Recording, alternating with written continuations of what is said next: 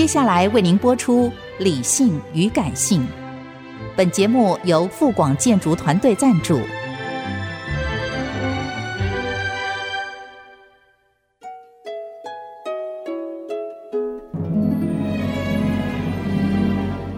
理性与感性不是天平的两端，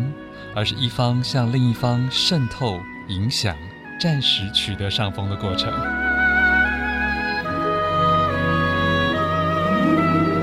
面对这世界，时而冷静，时而温柔，时而好奇。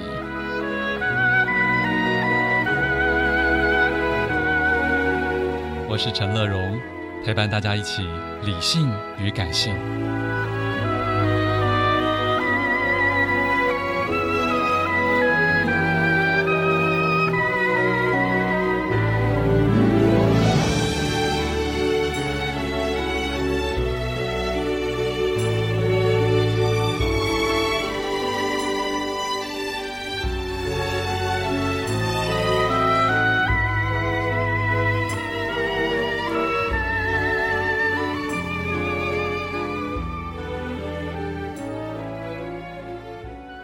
Hello，Hello，Hello，hello, hello, 亲爱的朋友，大家好，我是陈乐荣，欢迎再次收听《理性与感性》。今天的一本好书是麦田出版的《二零四九百年马拉松》，副标题是中国称霸全球的秘密战略。在电话线上是这本书的责任编辑许月玲，月玲你好。嗨，大家好，乐荣哥您好，各位听众朋友大家好。是、嗯、，Hello。这本书好像是之前麦田也出版过的，然后多年后又重新再出。对。这一本其实是白邦瑞先生他在二零一五年的时候第一次出版，Okay. 然后在当年的时候，其实我们有出版这本书，然后其实也有邀请他来台湾演讲啊，有系列的活动。然后我们之所以今年就是想要再版，当然是一方面就是因为我们想说这本书很重要，然后我们在有续它的那个版权。有任何新的内容吗？哦、呃，没有，主要是就是增补跟那个把之前的一些呃小小的错误就是调整这样子修改的。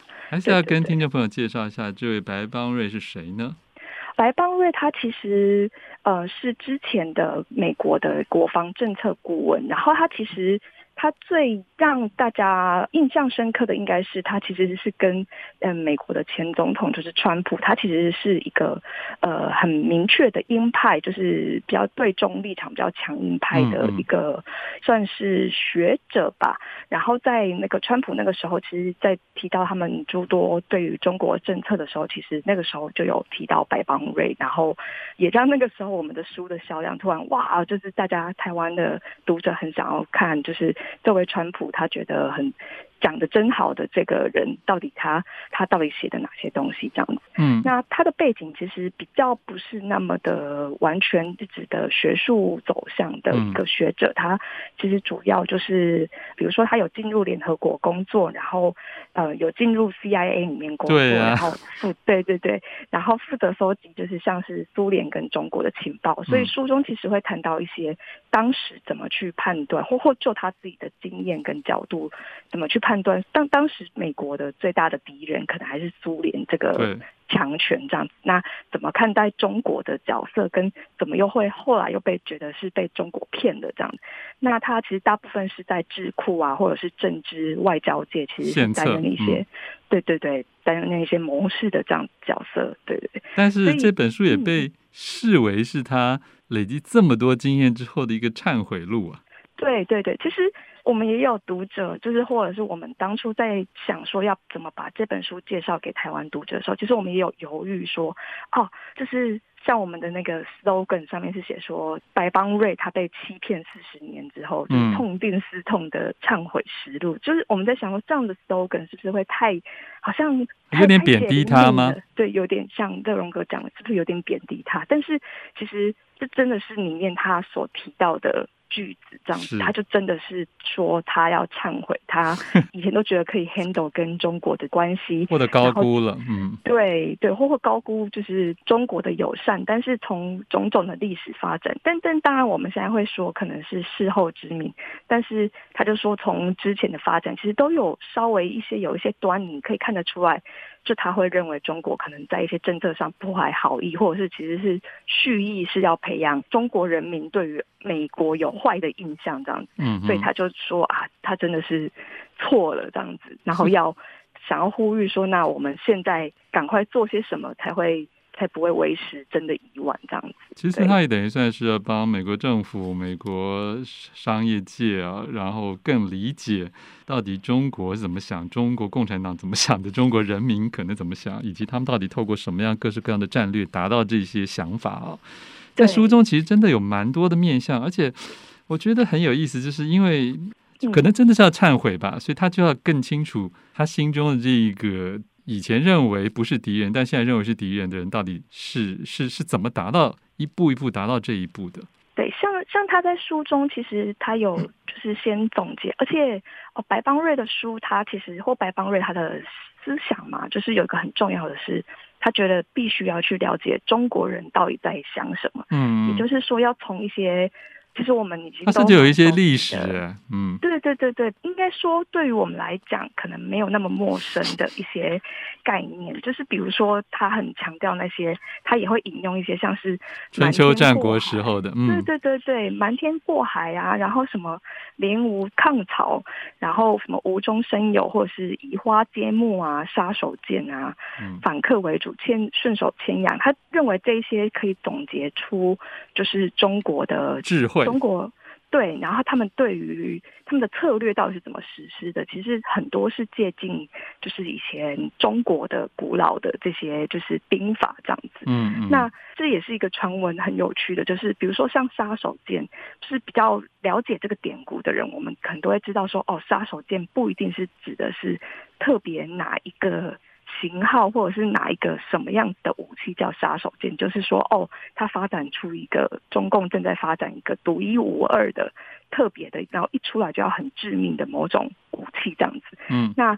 像很有趣的就是说，当初就是西方，据说西方的或美国的一些情报学家，他们可能或者是军事专家，他们知道有杀手锏这个计划的时候，他们可能就会想说啊。杀手锏是哪一艘潜艇吗？还是是哪一个武器吗？是什么飞弹吗？就是有点完全误会了。就是他其实如果不去了解说，其实中国或中共他们其实在想一些战略的时候，其实那个那个文化的典故，他可能就会闹出一些就是有点好笑的笑话，就是把杀手锏误当为。是，比如说像沈阳舰嘛，沈阳号这样子的，它是一个船舰的名称吗？嗯，但它其实不是，它其实是一个概念，然后一个一套手法这样子。嗯，所以其实白邦瑞他其实，在书中他很强调，但但他的确他的本来的目标读者可能是以就是以美国或美国外交圈或美国有影响力的政经界人士，对对对，嗯、决策圈为主，所以他认为去了解中国的这些文化。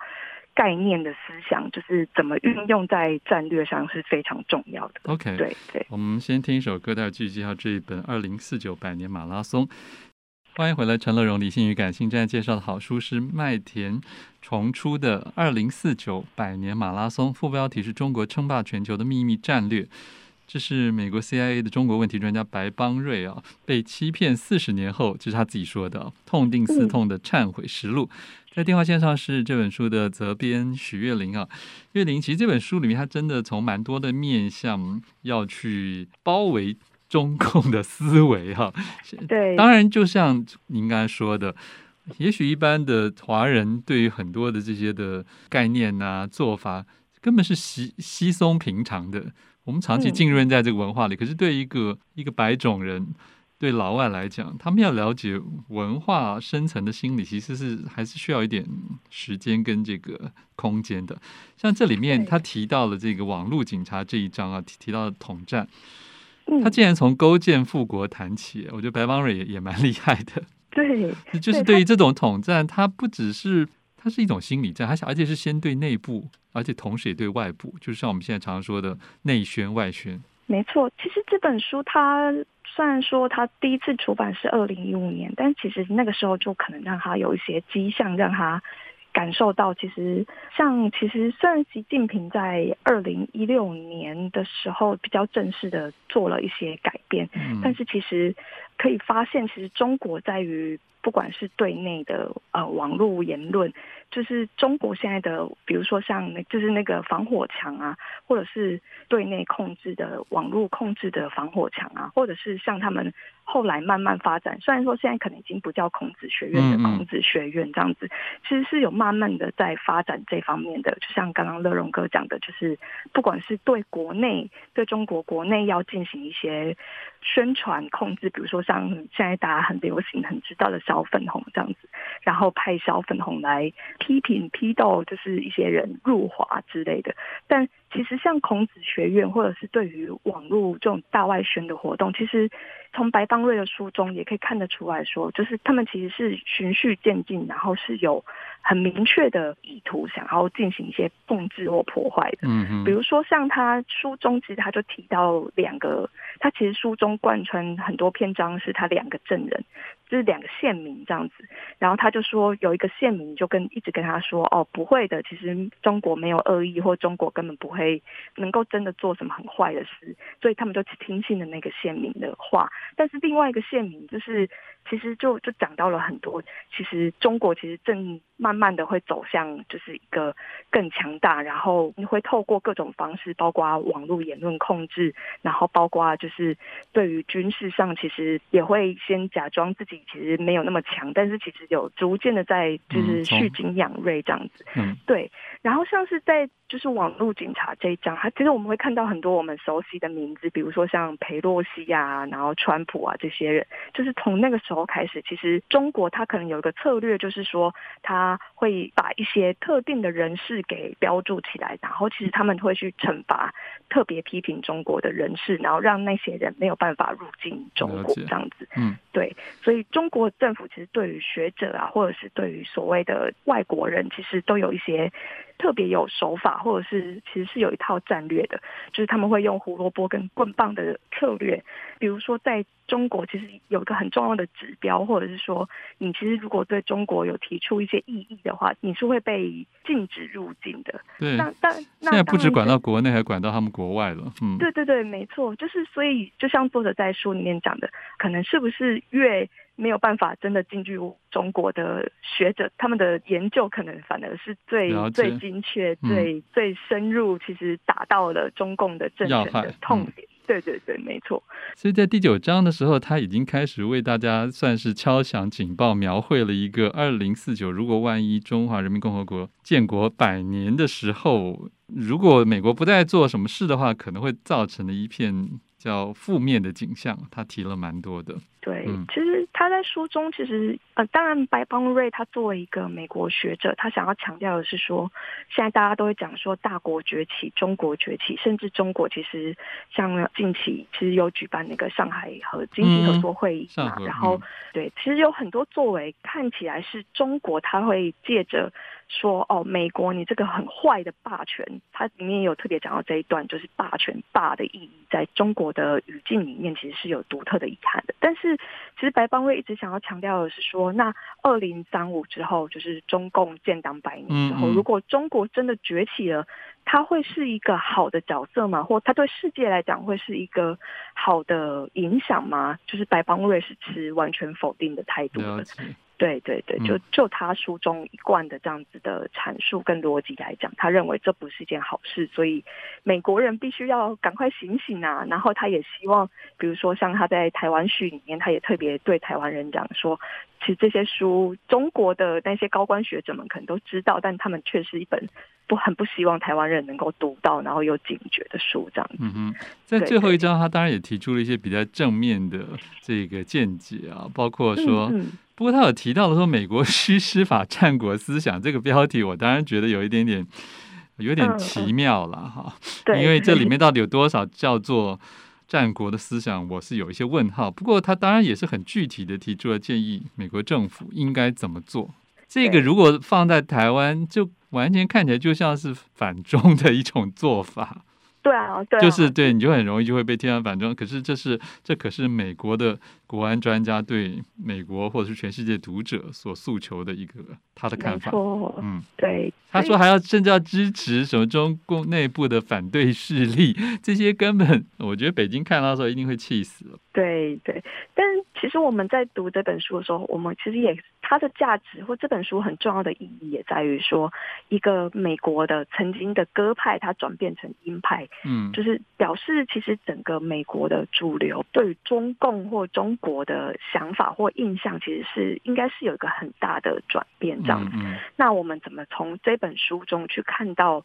从白邦瑞他自己的忏悔录去看说，那这美国他们在进行外交战略的时候，他们是怎么样有哪一些改变，以及他们现在可能是怎么样去判断对于跟中国的之间的来往？OK，我觉得会是一个很重要的参考的书目。好，请大家自行来参考这本麦田出版的《二零四九百年马拉松：中国称霸全球的秘密战略》。谢谢许月玲，谢谢乐荣哥，嗯，谢谢大家，谢谢。